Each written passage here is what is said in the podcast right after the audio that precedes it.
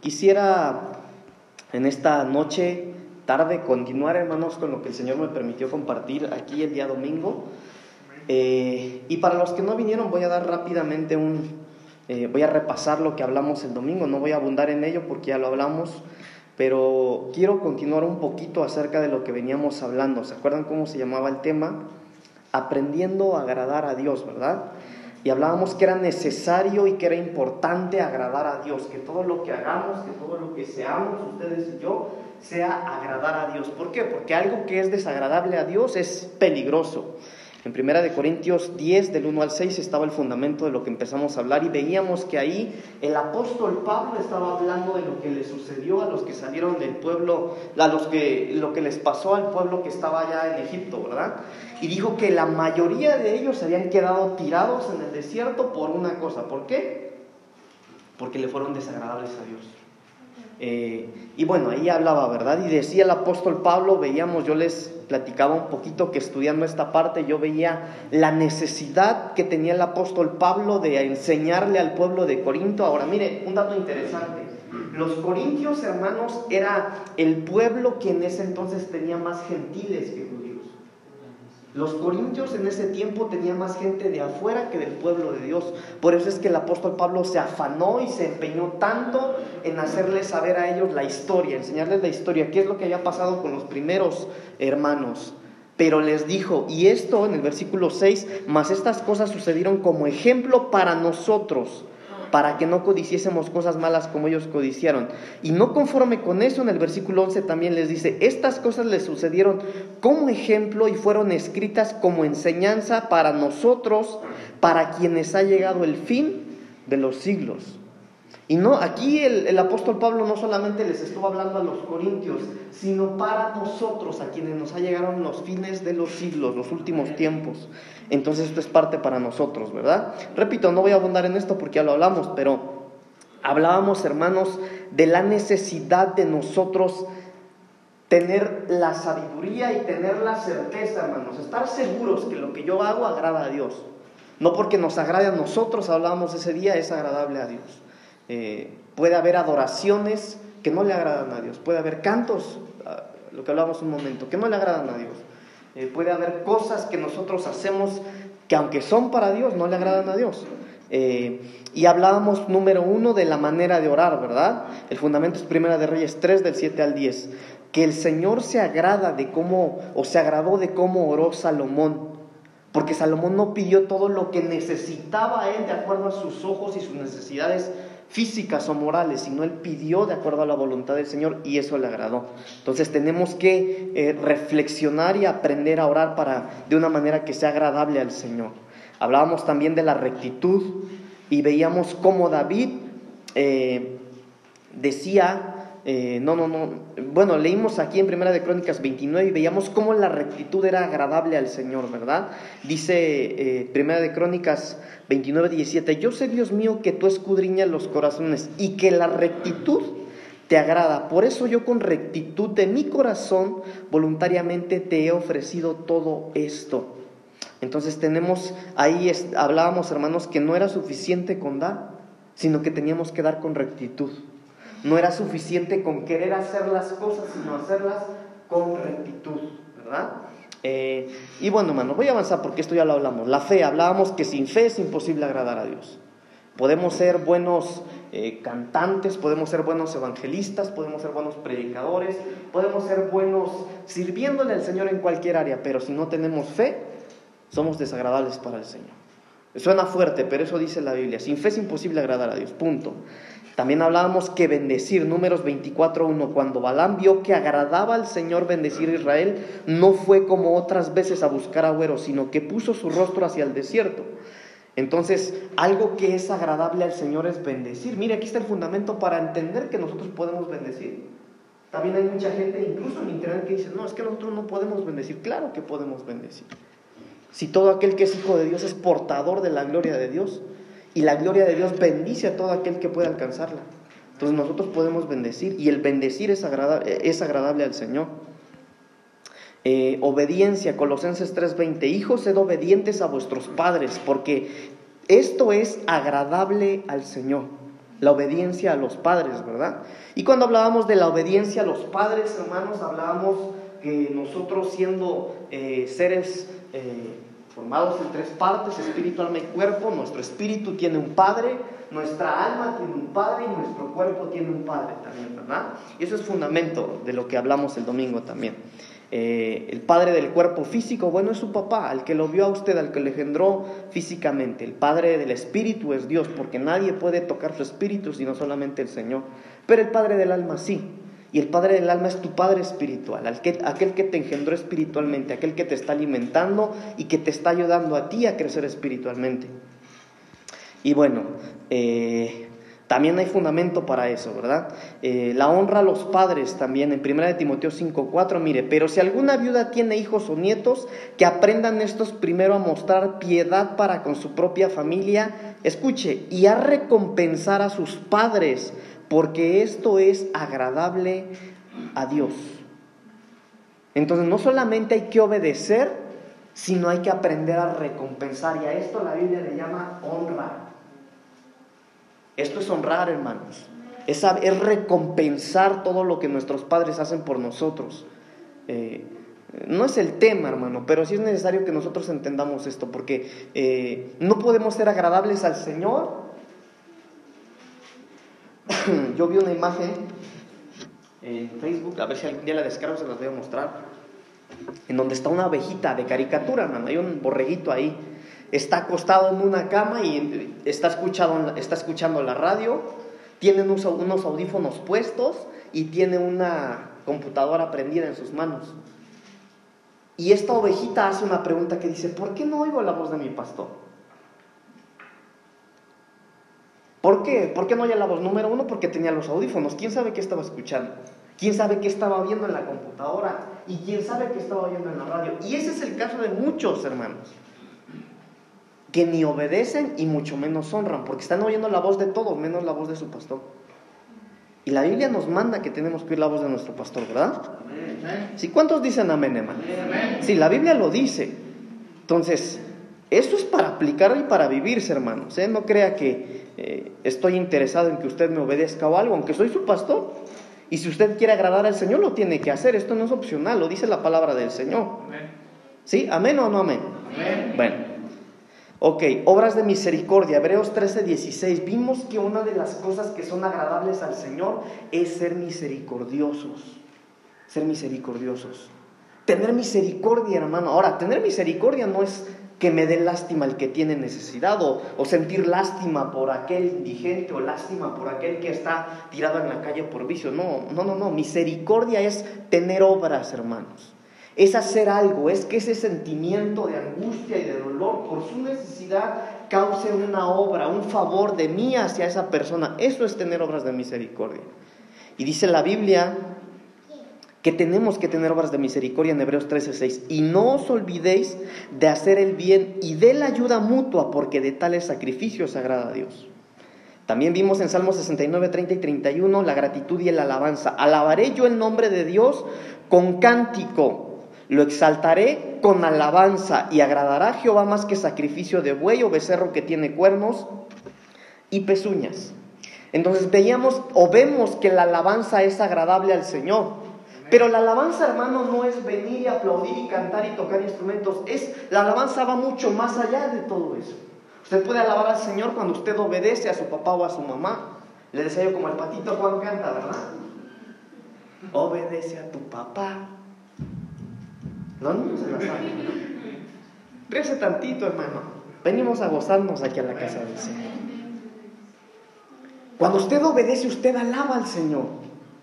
Cuando usted hace el aseo, hermano, usted alaba al Señor. Cuando usted, hermano, aunque el clima, híjole, como que no quiere ir a la iglesia porque está lloviendo, sea que me vaya a agarrar la lluvia, hermano, el hecho de que usted decida venir a la iglesia, eso alaba al Señor. Entonces la alabanza va mucho más allá que música y cantos.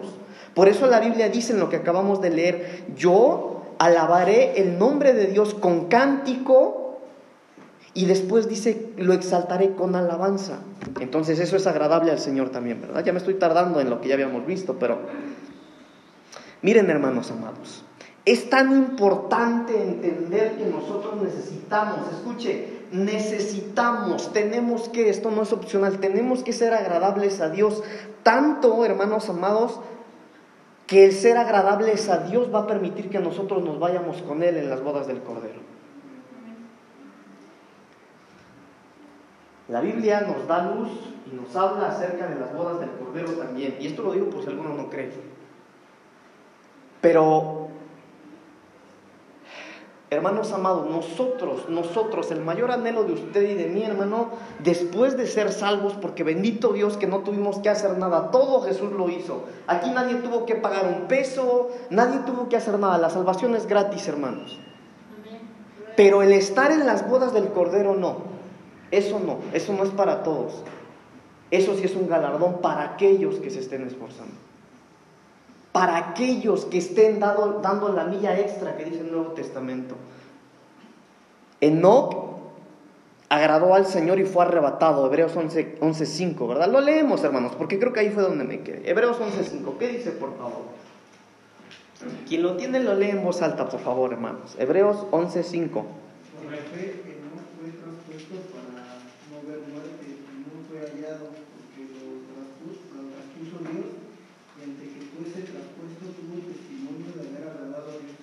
Gracias, hermano. Por la fe, dice. Por la fe. Y la fe hizo que no fuera hallado grato, hermano. Fue al Señor. Entre paréntesis, hermanos, ¿ustedes saben que solamente dos personas de la Biblia ya fueron arrebatadas? ¿Quiénes fueron? Elías. Elías y Enoch. Imagínense, hermano. Nadie más. Para allá vamos nosotros, ¿verdad? Sí, hermanos. Yo anhelo con todo mi corazón ese momento. Enoch agradó al Señor y fue arrebatado. Esther, mire, esto es bien impresionante, hermanos. Esther agradó al rey y fue escogida como esposa. Ahora, yo le, hace dos años le decía yo el domingo, yo hablé aquí de Esther y hablé de las tres etapas que, que tuvo Esther. Y Esther es figura clara, hermano, clara de, lo que es la iglesia de Cristo, las etapas que tenemos que pasar, de cómo tenemos que ser perfeccionados, de cómo vamos a ser glorificados. Eh, y tal vez después volvamos a hablar de, de, Esther, pero Esther es el ejemplo claro de, de cómo halló gracia delante del rey y el Señor la eligió, el rey la escogió. Yo le daba unos datos, ¿verdad? De cómo Esther es muy comparada con la abeja, pero bueno, Tampoco voy a hablarles de eso. Mire esto interesante, hermano. Yo quiero decirle algo. El agradar a Dios cuesta, hermanos. Ser agradable al Señor cuesta. Porque mire, yo le estoy hablando acá, este tema, hermanos amados, es un tema, déjeme decirlo así, por favor no lo tomen como una, eh, tómenlo por favor de la mejor manera. Este tema que yo estoy compartiendo con usted del agradar a Dios es hablar de otro tipo de cristianismo, de un cristianismo más auténtico. Porque agradar a Dios con nuestra alabanza, hermano, no quiere decir que la manera en la que usted viene acá y canta y, alaba al Señor o lo adora, no quiere decir que no sea buena. Pero a la luz de la palabra vemos que no es suficiente con querer hacer o con querer dar, sino que sí nos tiene que preocupar que tiene que ser agradable al Señor. Entonces acá es así como que, híjole, Pablito, pero bueno, yo llevo 10 años de cristiano. ¿Será que, ¿Será que lo que he hecho en estos 10 años será que es agradable al Señor? ¿Será que la manera en la que yo me he conducido, será que lo que yo he aprendido en estos años de cristiano, eh, soy agradable al Señor? Porque mire, hermano, Sigamos por la línea en la que venimos. Esther. Esther dice en la Biblia que se le pusieron alrededor siete, eh, ¿cómo se le llama? Siete mujeres que le ayudaban. Siete doncellas, gracias, siete doncellas. La Biblia dice que a Esther le pusieron alrededor siete doncellas. Doncellas que la tenían que preparar, que la tenían que cambiar, que la tenían que, no sé, hermano, ayudarle. Todos los días, todos los días la prepararon. La Biblia en Apocalipsis también les ha hablado mucho de esto, hermano. Hemos hablado aquí de esto. La Biblia en Apocalipsis habla de siete tipos de iglesias.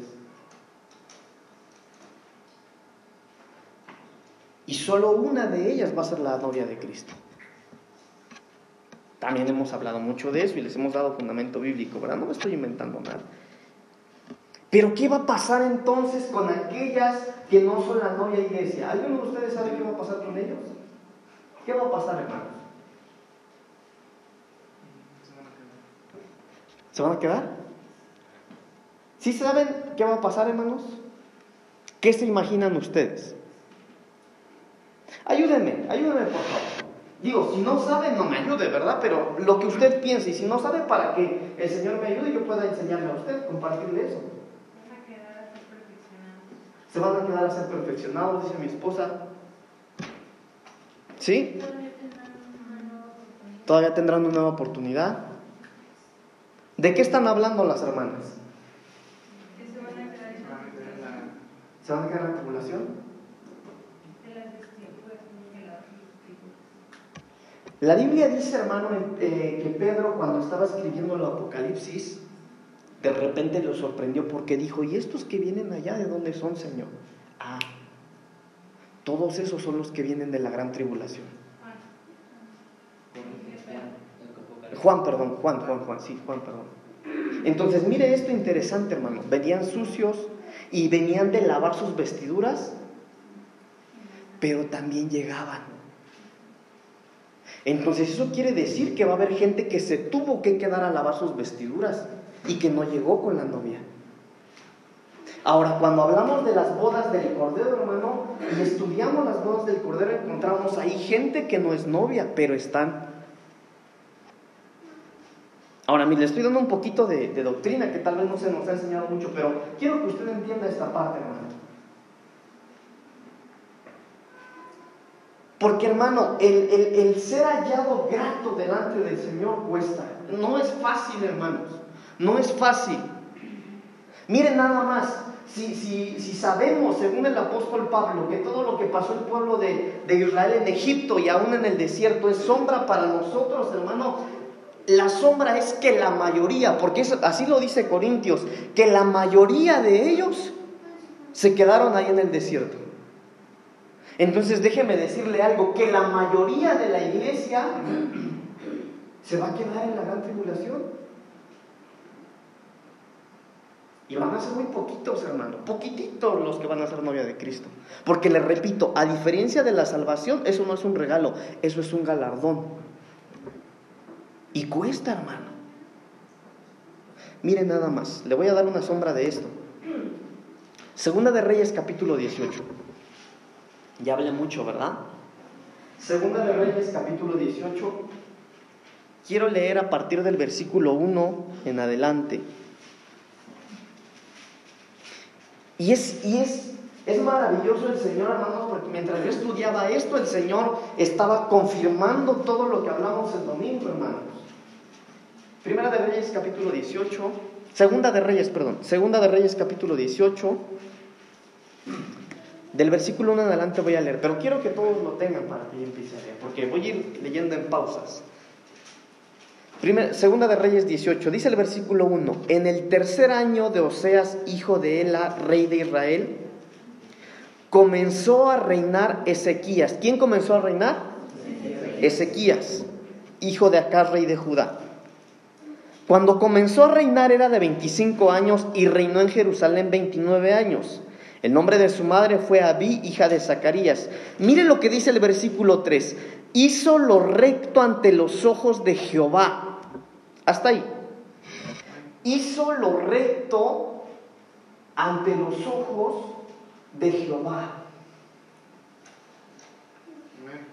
¿Sabe cómo puedo yo? Mire, y no es que yo quiera acomodar la Biblia a mi manera, pero si no está de acuerdo, dígame con toda confianza.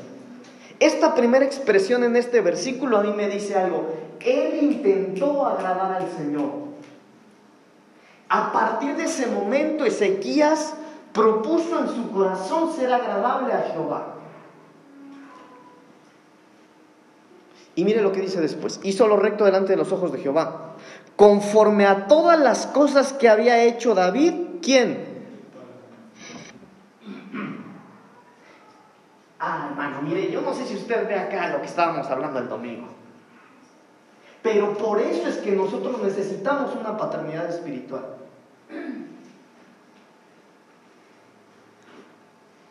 Muchos excusan en la frase de no, no, no, la Biblia dice, tómalo, ¿cómo dicen por ahí? Examínalo todo. Y retener lo bueno. Y es verdad, la Biblia dice eso, hermanos. Pero examinarlo todo y retener lo bueno de acuerdo a quién? ¿De acuerdo a quién? ¿De acuerdo a lo que yo pienso, lo que yo creo?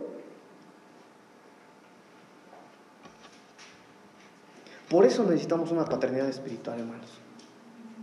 Por eso el apóstol Pablo dice en Efesios que necesitamos, hermanos, los cinco ministerios primarios, apóstoles, profetas, evangelistas, pastores y maestros. ¿Para qué? Para no ser llevados por cualquier viento de doctrina. ¿Qué es cualquier viento de doctrina? Ah, no, yo, yo tomo lo bueno y dejo lo malo. ¿De acuerdo a quién? ¿De acuerdo a mí? Porque acá este hombre, hermanos, hizo lo correcto de acuerdo a la paternidad que él ya había tenido.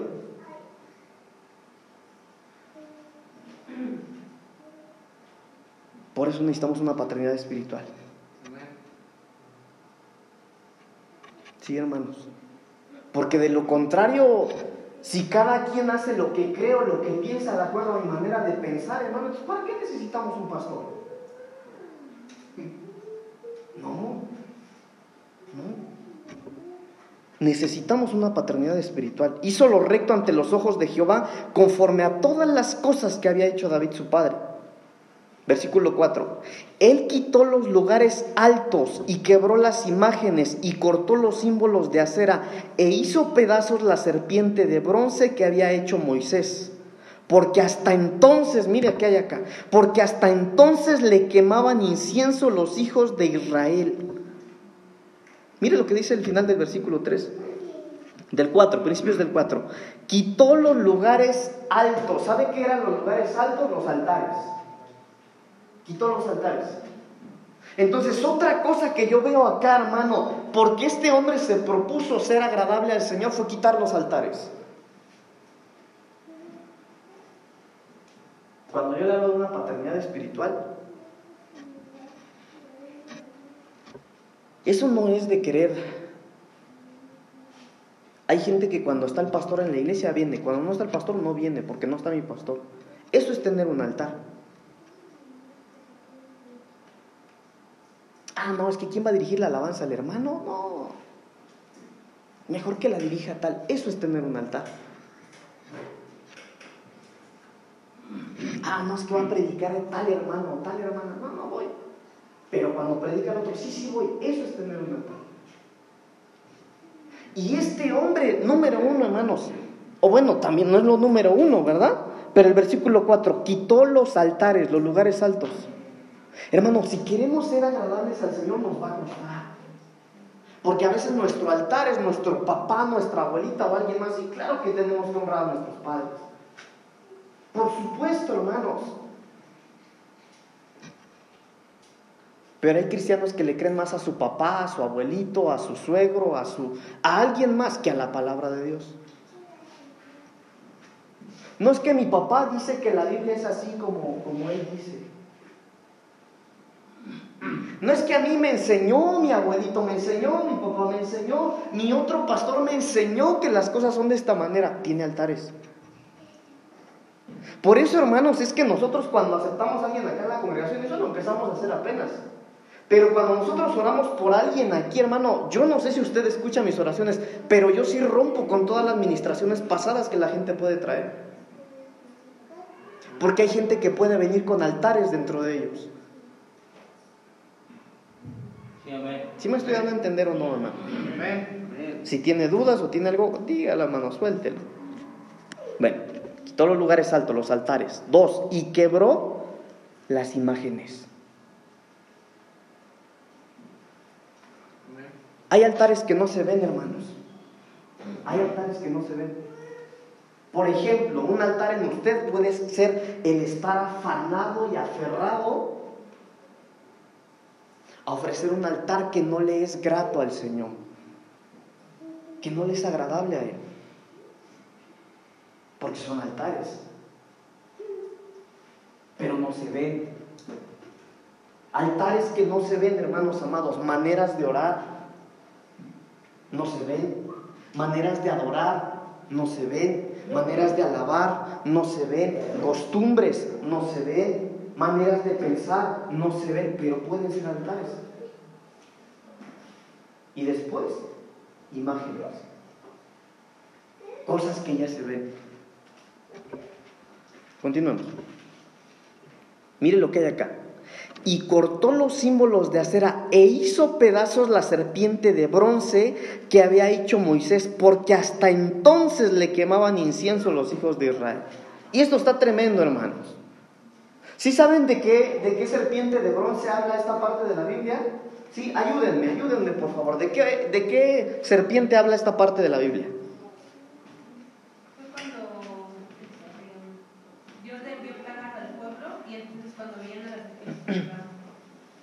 Bueno, abundemos un poquito más. ¿Alguien sabe más acerca de lo que habló mi esposa?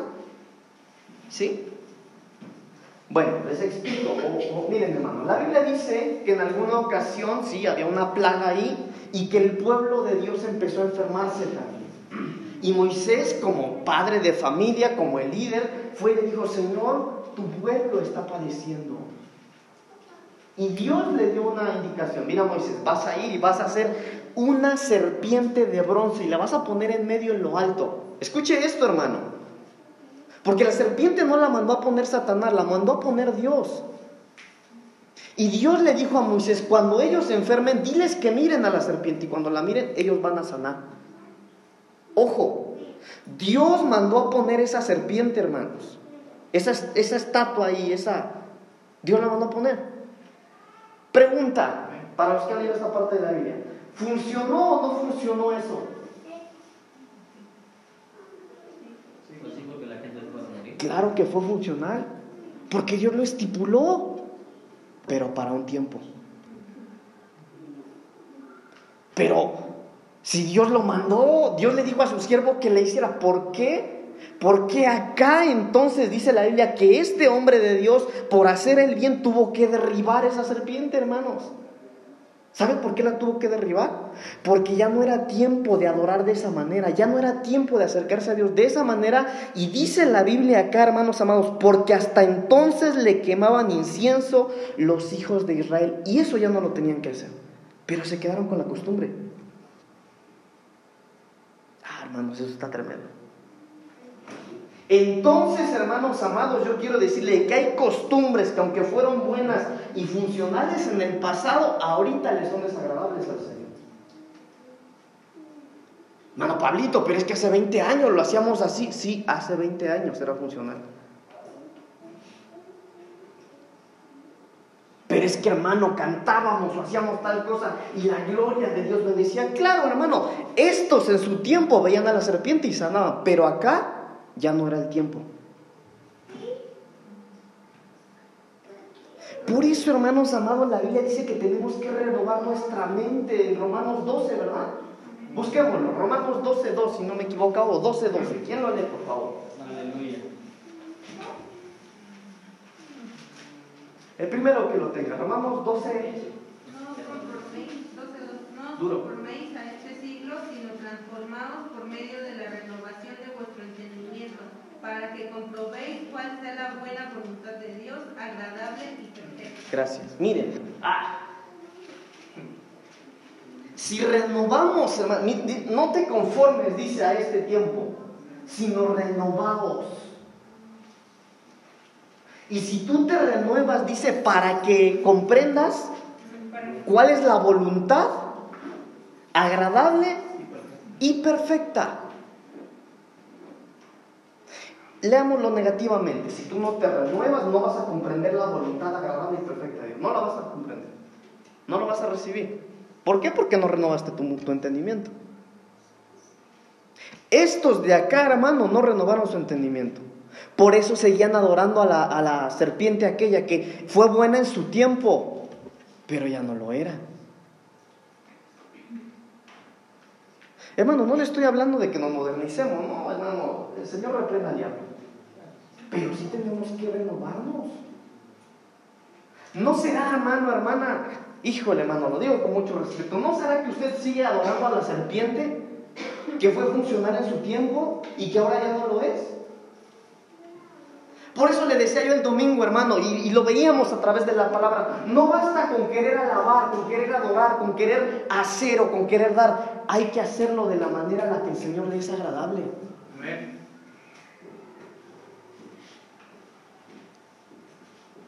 Mira, hermanos, enseñas como estas no sacan amenes, mucho menos aplausos, pero es la palabra de Dios. Y tenemos que renovar nuestro entendimiento. ¿Cómo? ¿Cómo renueva mi entendimiento? A través de la palabra. La palabra. Pero a veces, hermano, la exposición de la palabra, mire, por eso es importante leer la Biblia, hermano. Porque si usted no lee su Biblia, yo lo voy a engañar. Dios me libre, hermano. No, no, no, perdóneme. Dios me libre de engañarlo a usted. Pero usted va a ser fácil que alguien lo engañe porque no lee Biblia. Pero hasta eso, hermano. Si, si el primer versículo que usted se aprendió fue San Juan 3.16, hace 10 años que se convirtió, ahorita San Juan 3.16 para usted tiene que traer una revelación diferente que la primera. Porque la revelación es progresiva. ¿Acaso no Dios hizo esta serpiente, pues, hermanos? Pero ya no era el tiempo.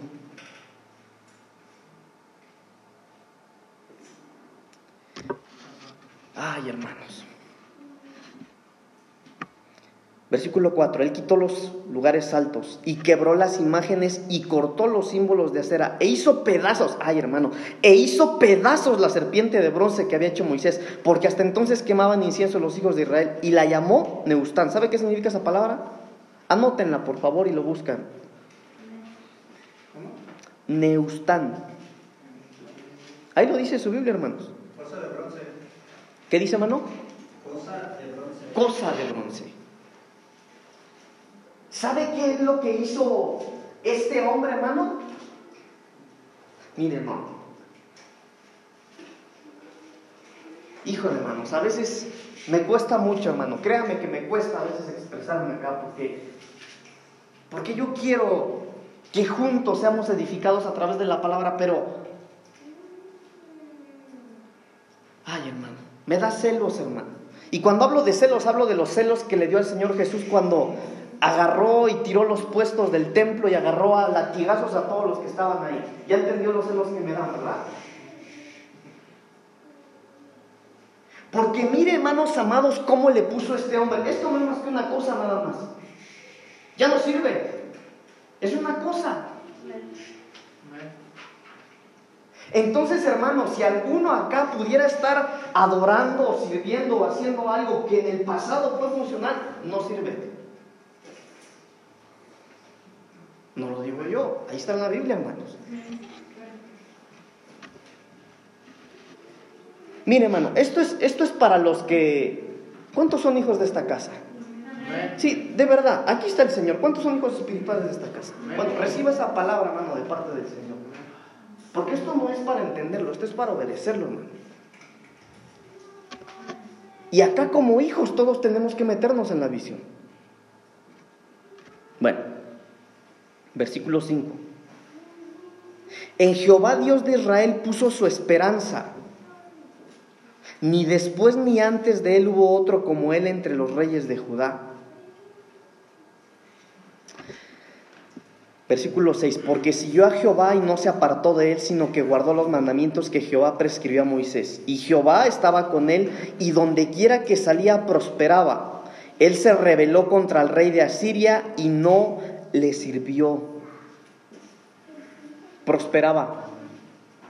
Esa palabra prosperaba ahí en el original, hermano, no es la prosperidad económica que toda la gente cree. Esta palabra prosperaba en el original, cuando usted lee los escritos originales, es avanzaba. Avanzaba. Es decir, hermano, cuando este hombre, hermanos, cuando Ezequías, hermanos amados, comenzó a reinar e hizo lo recto ante Jehová, se propuso en su corazón agradarle. Número dos, agradar conforme su paternidad espiritual. Número tres, quitó los altares que no se veían. Número cuatro, quitó los altares que sí se veían. Corto los símbolos de acera. Mire, cuando este hombre se propuso a hacer todo esto, hasta entonces avanzó.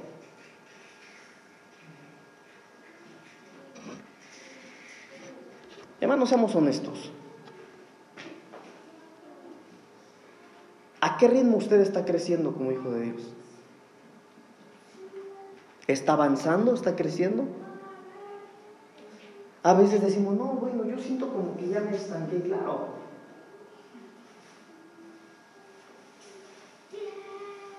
Porque a lo mejor no estamos haciendo lo que este hombre hizo. Por eso le decía yo, hermano, dígame usted, ¿será difícil agradar al Señor? ¿Sí o no? Sí. Ah, no, y lo peor todavía no se lo leo. Es difícil, hermano, ser agradable al Señor. Por eso le digo, el, ser arrebatado, el ser la novia de Cristo, no, no es para cualquiera, hermano. Esto es un galardón. Esto es para aquellos que verdaderamente están enamorados del Señor y han tomado la decisión, hermano, de ser agradables a Él, a pesar de mi carne, a pesar de mis gustos, a pesar de mis conceptos, a pesar de mis costumbres. Ellos diariamente están tomando la decisión de enamorarse de su Señor y decirle al Señor, si tú lo dices, yo lo hago. Si tú lo dices, Señor, yo lo creo. Si tú me mandas, yo voy. Señor, si, si tú pones eso en, en mi casa espiritual, yo lo hago, Señor. Así es, aleluya. Por eso no es para todos, hermanos. Bueno, ahí voy con lo peor. Segunda de Reyes capítulo 18, versículo 17. Ahí vamos, hermano. Mire. Después, ay hermano, mire, antes de que lo lea, déjeme prepararlo para eso, porque si no lo va a entender. Lo que pasó fue lo siguiente, Ezequías, este hombre de Dios, hermano, cuando él empezó a querer agradar al Señor, cuando él tomó las decisiones de agradar al Señor, escuche esto, hermano, cuando tú propones en tu corazón agradar a Dios, apareces en el mapa del enemigo. Por eso le decía, lo peor no se lo he leído, pero cuando tú decides en tu corazón, hermano, con decisión firme, hermano, mantenerte a pesar de todo lo que pase, entonces apareces en el mapa del enemigo.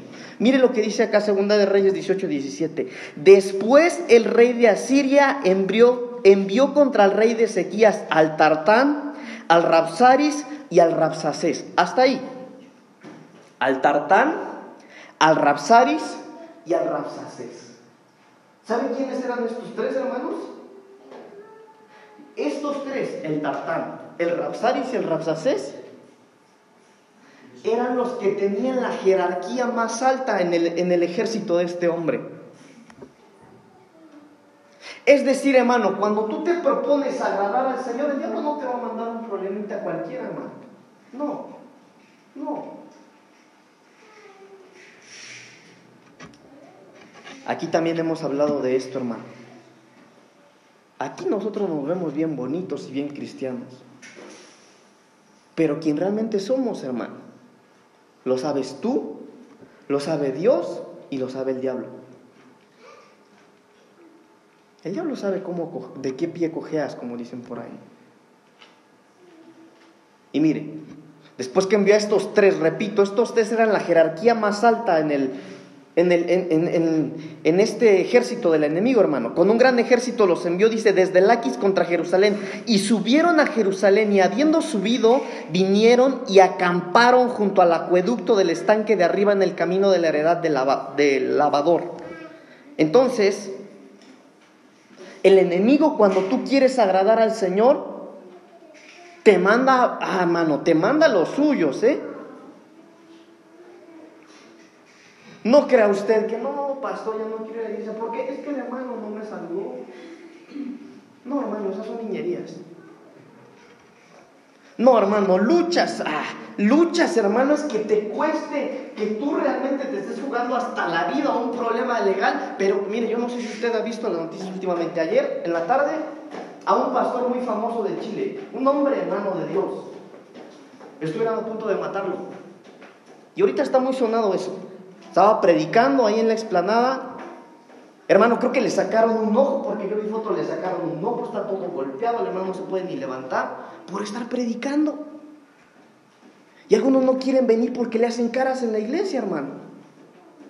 No, no. Porque el enemigo, hermano, aquel que quiere agradarle al Señor, le manda al tartán, al rapsaris y al rapsacés. ¿Cuántos le quieren agradar al Señor? Amén, hermanos. Entonces le vamos a entrar porque le vamos a entrar, hermano. Hermano, hermana, qué bueno que hacemos bien en refugiarnos en el Señor. Porque, hermano, el brazo, mire, las pruebas más difíciles para la iglesia de Cristo están empezando ya. De verdad, hermanos, de verdad. Lo difícil para la iglesia de Cristo está empezando ya. Yo le decía el domingo, hermano, las cosas no, lo que está escrito en la palabra va a pasar, eso es inevitable. Y la Biblia revela, hermano, que, que vamos a ser perseguidos, que algunos nos van a matar. La Biblia relata eso. Por eso agradar a Dios no es tan fácil, hermanos. Pero miren lo que hicieron estos. Estos vinieron con su ejército y miren lo que hicieron. Y habiendo subido, vinieron y acamparon junto al acueducto del estanque de arriba. ¿Sabe qué fue lo que hicieron? Que lo rodearon. Rodearon a Ezequías. Y no creo que lo rodearon. Bueno, hablemos rápido a ver cómo le entramos. No, ellos acamparon. Ellos se sentaron, hermanos. Ellos lo rodearon y empezaron a observarlo. Bueno, ¿de qué manera lo vamos a tirar? ¿Dónde? ¿Dónde es donde más le va a doler?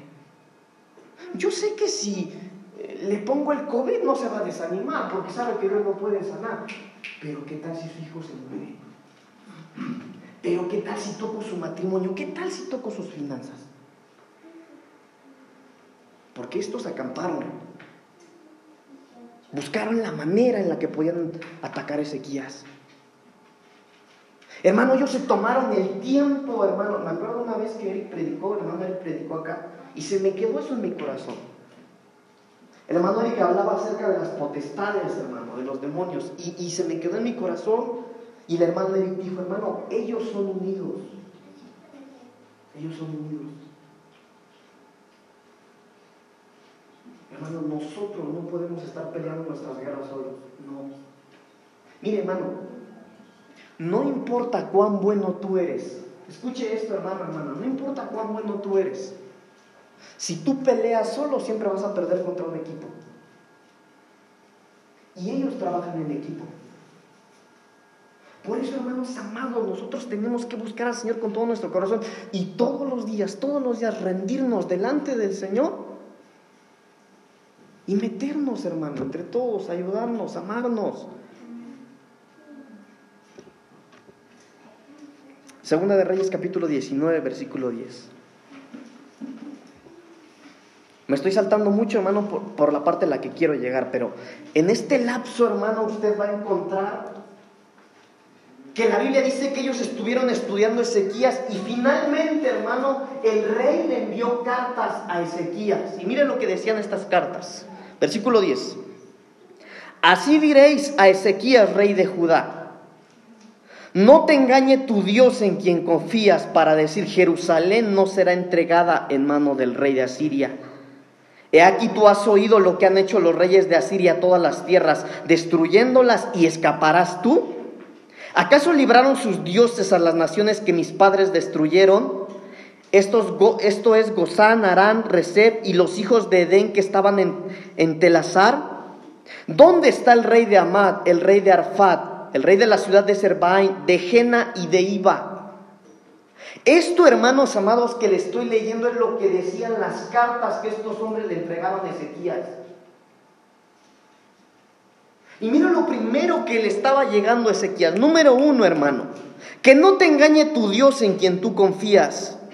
Entonces, número uno, de todo lo que hemos venido hablando las semanas pasadas, el enemigo lo que primero que va a hacer es atentar contra tu fe. Que no te engañe el pastor ahí donde vas a la iglesia. Si hasta los pastores están muriendo, te dice la gente, ¿verdad? ¿Y es verdad o no es verdad? Claro, es verdad. ¿Sabes por qué, hermano? Porque antes de que las cartas y las malas noticias lleguen a ti, a ti ya te rodearon. A ti ya te sitiaron.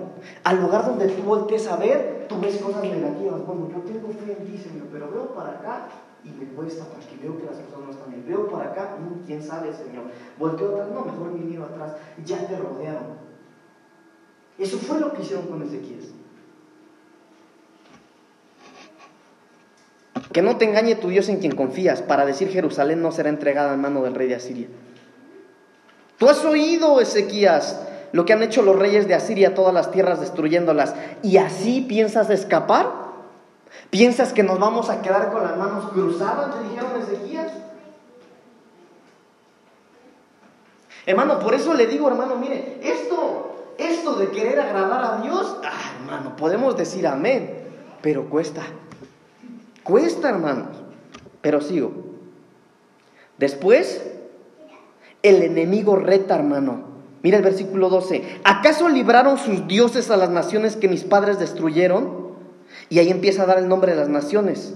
Pero mire lo que dice el versículo 13. ¿Dónde está el rey de Amat? Rey de Arfat, el rey de la ciudad de Serbaín, de Jena y Diva. ¿Dónde? Dime tú, ¿dónde están sus dioses?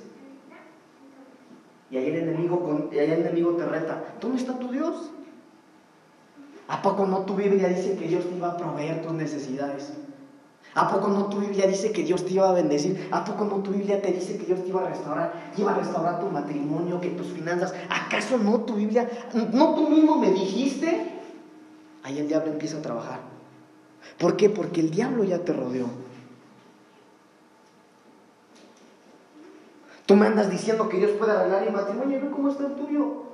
Tú me andas diciendo que mis hijos, y ve cómo están tus hijos. Tú me andas diciendo que yo, pero ve cómo estás tú. Claro, porque ahí te empieza a retar. Mira, hermanos, el Espíritu Santo está hablándonos aquí en esta noche. ¿Y qué hacemos? Hermano, ¿qué hacemos cuando no sabemos qué hacer? ¿Qué hacemos? Díganme ustedes, ¿qué hacemos? Hermano, ¿qué hacemos cuando todo lo que el mundo está proclamando? ¿Qué hacemos cuando aquellos que nos están criticando tienen razón? ¿Qué hacemos, hermano, cuando aquellos que, que se burlan porque decimos que Dios sana nos dice, pero te estás enfermando y es una verdad? ¿Qué hacemos?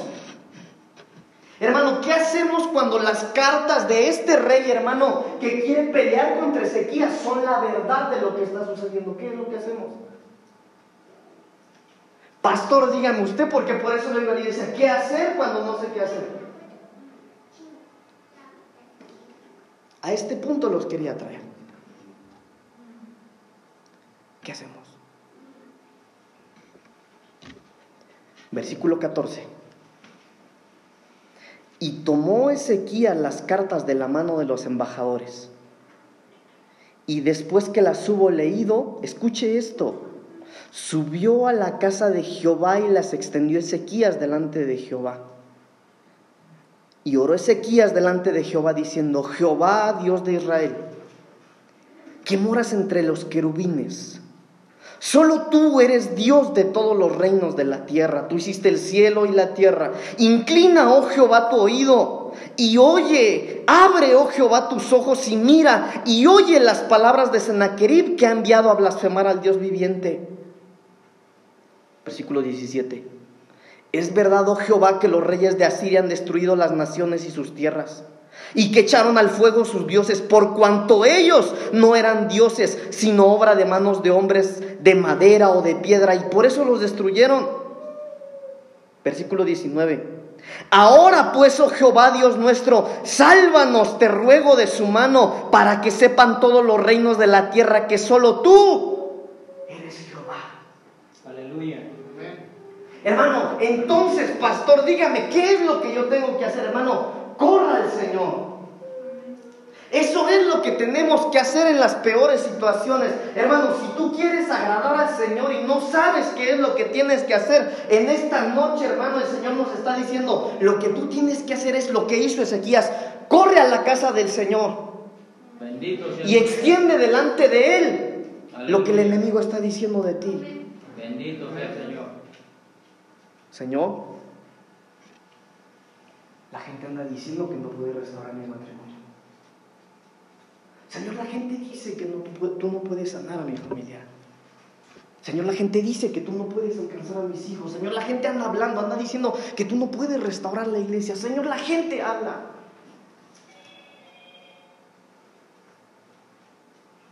Hermanos, por eso les he venido hablando de fe. Por eso yo les he venido hablando, hermano, porque el Señor esto me habló a mí. Por eso, hermano, yo le dije, si usted no tiene fe, hermano, si usted le cuesta creer, corramos con el Señor y digámosle, Señor, ayuda a mi incredulidad. Amén. Bendito sea su nombre. La Biblia lo dice así textualmente, que Ezequías agarró en su mano las cartas, entró al templo y las presentó delante de Jehová. Eso hizo Ezequías. Porque Ezequías ya traía un diagnóstico. El diagnóstico que Ezequías traía en su mano no era una mentira, era una verdad. Señor, ellos dicen que voy a morir y es la verdad, Señor. Si tú no me ayudas, voy a morir. Señor, si tú no haces algo, Señor, lo que ellos están hablando va a pasar. Pero Ezequías trajo su diagnóstico. Cierren sus ojos. Por favor, cierren sus ojos.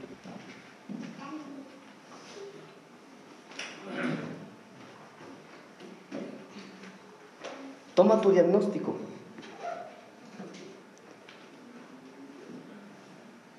Toma tu diagnóstico.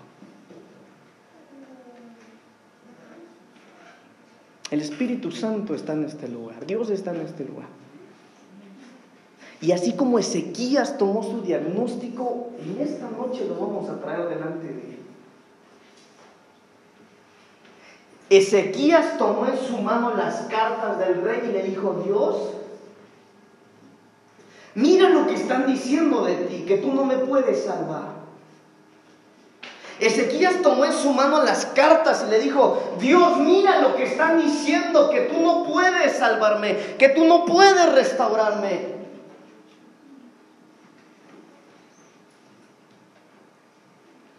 Toma tu diagnóstico en esta noche.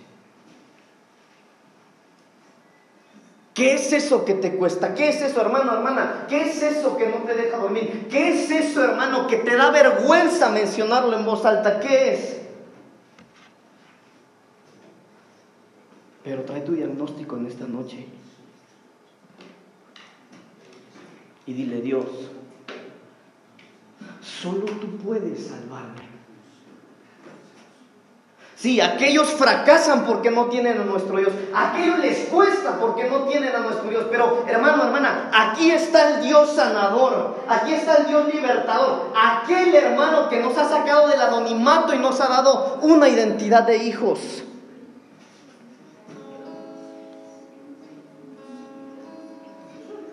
Ahora yo quiero orar con usted. Yo no sé si usted se va a poner de rodillas, si se va a poner de pie. Yo solo le pido que en esta noche levantemos así como Ezequías delante del Señor esas cartas, ese diagnóstico y digámosle, Señor, mira lo que la gente está hablando.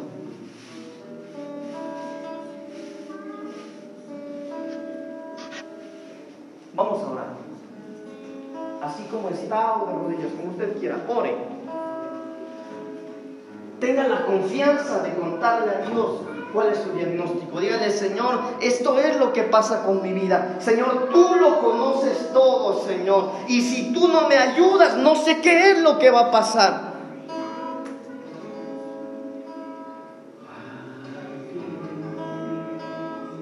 Señor, aquí estamos en esta noche.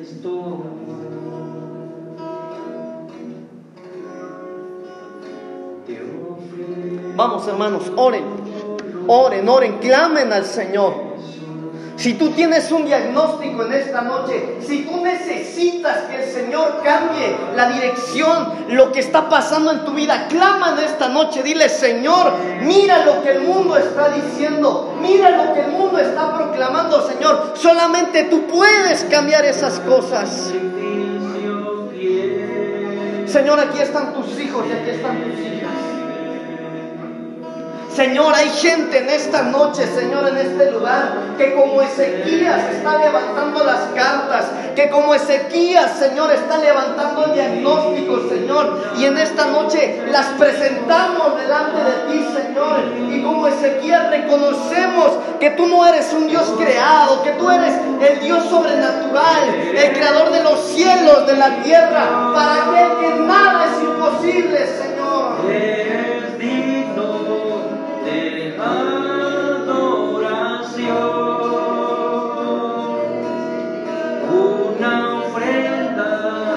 Señor, porque tú eres mi Dios. Señor, tú eres mi Dios.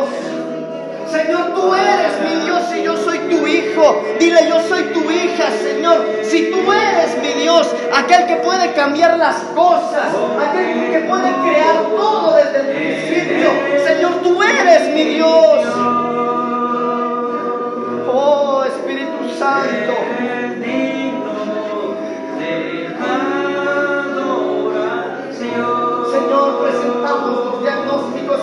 Noche delante de ti.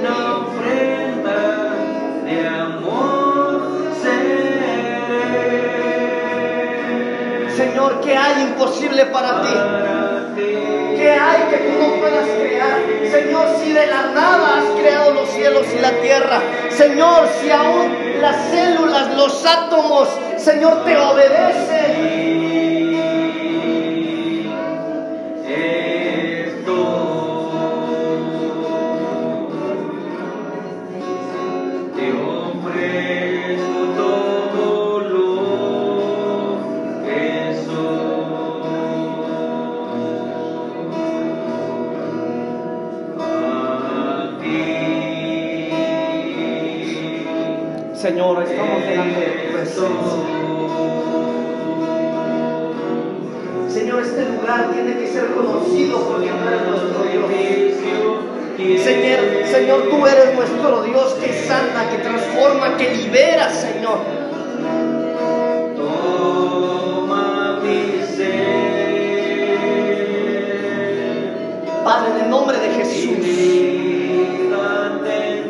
Rompe cadenas, Señor.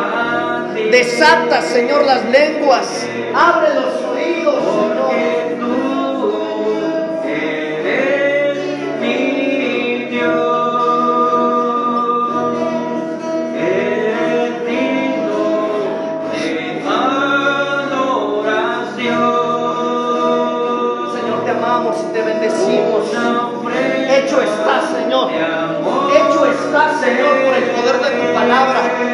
está, Señor. Hecho está, Señor. Eso que mis hermanos han estado pidiendo. Señor, eso por lo que se ha estado clamando. Hecho está, Señor, por el poder de tu palabra.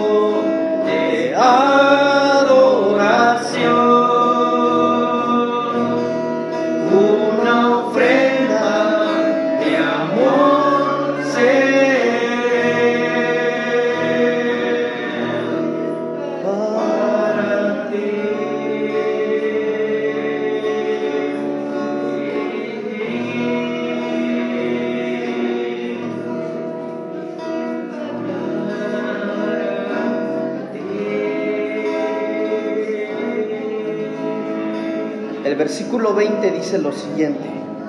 Versículo 20. Entonces Isaías, hijo de Amós, envió a decir a Ezequías, así ha dicho Jehová Dios de Israel, lo que me pediste acerca de Sennacherib, rey de Asiria, he oído. Yo he oído, dice el Señor. Hermanos, nosotros somos gente de fe. Si tú hoy en esta noche, hermano, hermana, si tú hoy trajiste delante del Señor tu diagnóstico, quiero que sepas algo.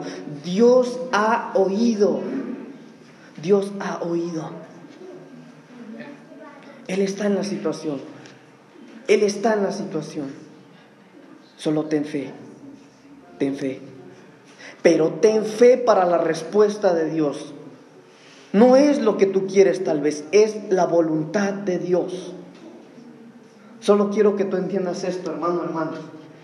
La respuesta a eso que oraste es la voluntad de Dios, porque el Señor dice, yo he oído. Es su voluntad. Amén. Gloria a Dios. Dejo este lugar. Que Dios les bendiga, hermanos.